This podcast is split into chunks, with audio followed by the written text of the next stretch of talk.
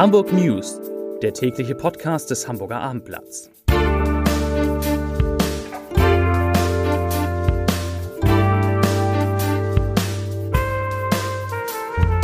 Herzlich willkommen und moin moin. Mein Name ist Stefan Steinlein. Heute geht es in unserer Sendung um die Maskenpflicht, die jetzt auf einigen Hamburger Straßenabschnitten und das auch nur zu einigen Zeiten gilt, aber längst nicht überall, was die Opposition ein Maskenwirrwarr nennt. Es geht um die Sorge vor einem Corona-Ausbruch auf Sylt nach einem Kneipenbesuch, um die Zahl der Neuinfektionen im Norden, um einen kritischen Grenzwert, um Unterricht in den Ferien, einen infizierten HSV-Fußballer und um das Finale einer Jahrhundertexpedition. Zunächst aber, wie immer, die Top 5 die fünf meistgelesenen Texte auf abendblatt.de. Auf 5 Kran gegen U-Bahn-Brücke, Linie U3 unterbrochen. Auf 4 Tschentscher, wir kommen in eine kritische Phase. Auf 3 Aus für Fürth, HSV muss auf seinen Kapitän verzichten. Auf Platz 2 An diesen Plätzen gilt ab heute die Maskenpflicht in Hamburg. Und auf 1 Neue Corona-Zahlen für Hamburg. Inzidenz leicht gesunken. Unser erstes Thema. Die Zahl der Corona-Infektionen bleibt in Hamburg auch weiter über dem ersten kritischen Grenzwert. Vorhin meldete die Gesundheitsbehörde 77 Corona-Neuinfektionen. Das sind 25 mehr als am Sonntag.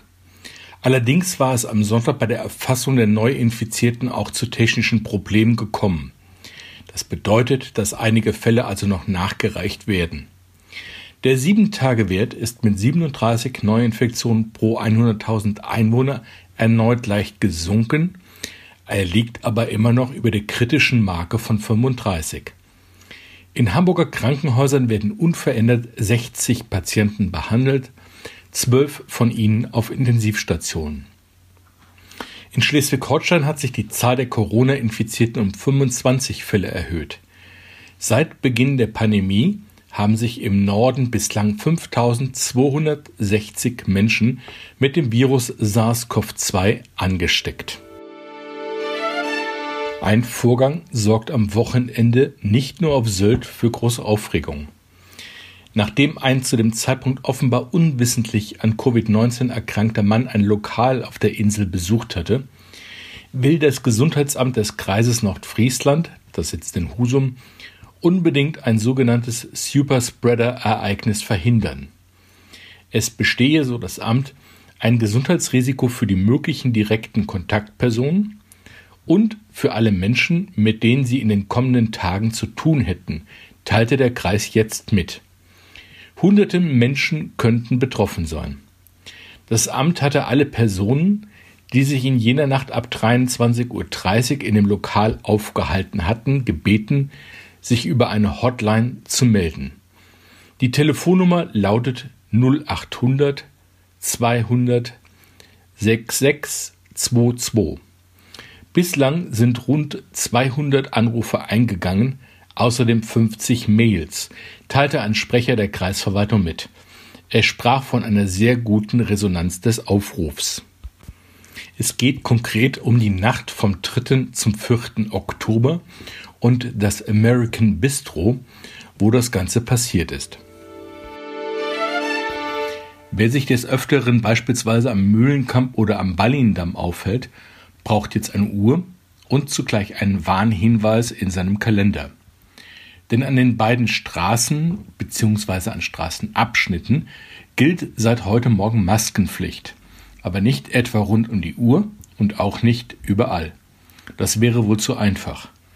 Stattdessen hat sich der Senat entschieden, die Maskenpflicht nur zu bestimmten Uhrzeiten und an bestimmten Stellen der Straßen zu verhängen. Jetzt alle Plätze, Straße und alle Uhrzeiten zu nennen, würde in den Rahmen dieser Sendung springen. Ich empfehle einen Blick stattdessen in abendblatt.de oder in die Zeitung. Hier finden Sie alle Infos.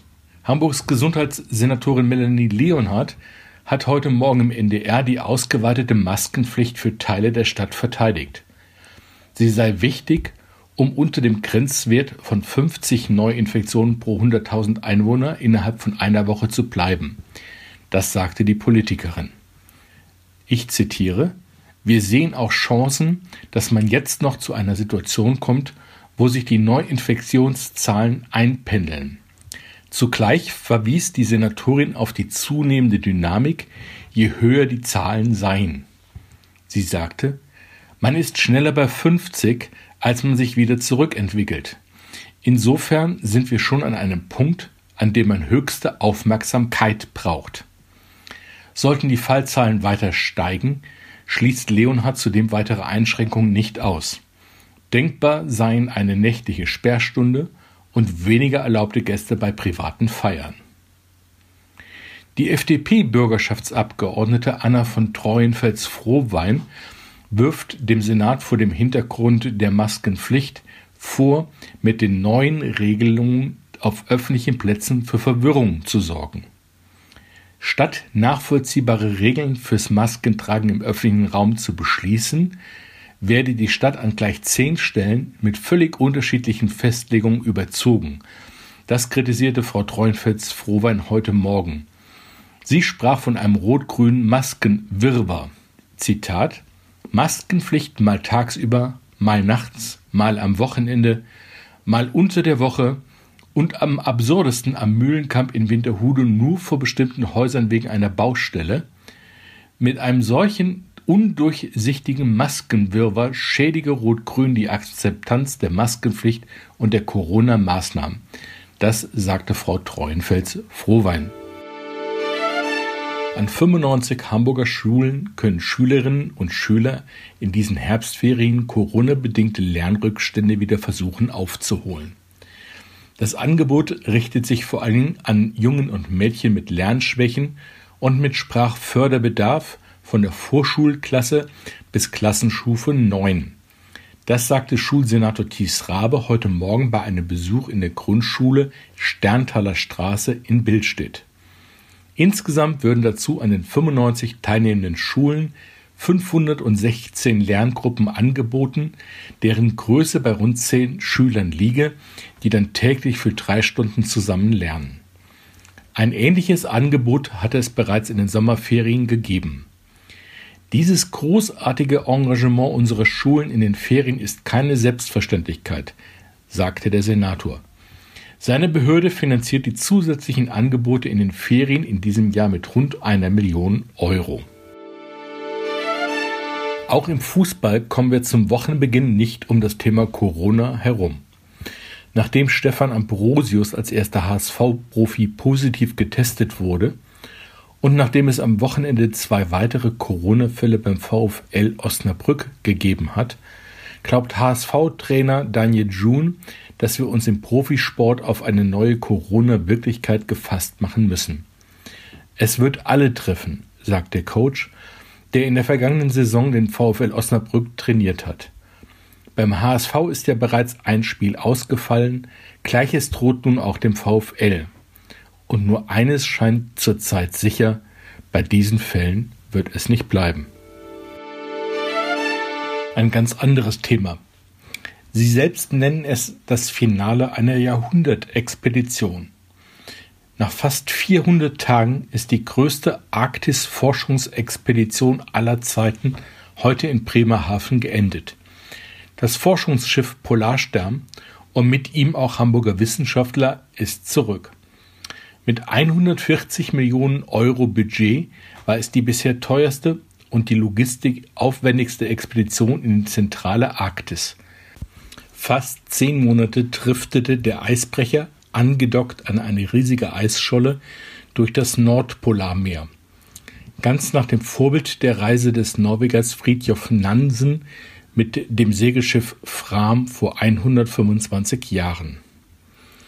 Expeditionsleiter Markus Rex sagte, die Polarstern habe bei ihrer Fahrt erlebt, dass die Arktis-Wintermonate viele Grade wärmer geworden seien, wie er sagt. Im Sommer habe man direkt am Nordpol erodiertes, dünnes, brüchiges Eis gesehen. Zitat Wir haben zugesehen, wie in der Arktis das Eismeer stirbt, sagte Rex. Wenn es mit dem Klimawandel in der Arktis so weitergeht, wie es in der Vergangenheit abgelaufen ist, dann werden wir in wenigen Jahrzehnten im Sommer eine eisfreie Arktis haben, sagte der Expeditionsleiter. Und damit kommen wir, wie immer, zum Ende unseres Podcasts zum Leserbrief des Tages. Er kommt heute von Helmut Koppermann aus Wedel. Herr Koppermann schreibt, Japan zeigt, dass es ein wirksames Mittel gegen Covid-19 gibt. Maske tragen. Es ist unverständlich, dass die Politik erst jetzt die Maske in den Vordergrund stellt. Warum wird nicht schon seit Monaten ganz eindeutig gefordert, dass eine Maske Pflicht ist, wenn ein Abstand von 1,50 Meter nicht einzuhalten ist? Diese Vorgabe sollte sowohl im Freien als auch in geschlossenen Räumen gelten. Dann könnten so unsinnige Vorschriften wie eine Begrenzung im Stadion auf 1000 Zuschauer und die Besetzung jeder zweiten Reihe und drei Plätze Abstand im Theater und Kino entfallen und auf einen Platz Abstand reduziert werden. Überall könnte die Auslastung verbessert werden, nur der Besucher muss auch auf seinem Platz eine Maske tragen. Einzig im Restaurant und nur während der Nahrungsaufnahme sollte das Maskengebot aufgehoben werden. Leider macht die Politik es gern kompliziert, stellt unsinnig Zahlenrelation als Kriterium auf, anstatt Corona mit einer Maskenpflicht keine Chance zu geben. Das schreibt Herr Koppermann aus Wedel. Und damit verabschiede ich mich für heute und wünsche Ihnen einen schönen Abend. Tschüss.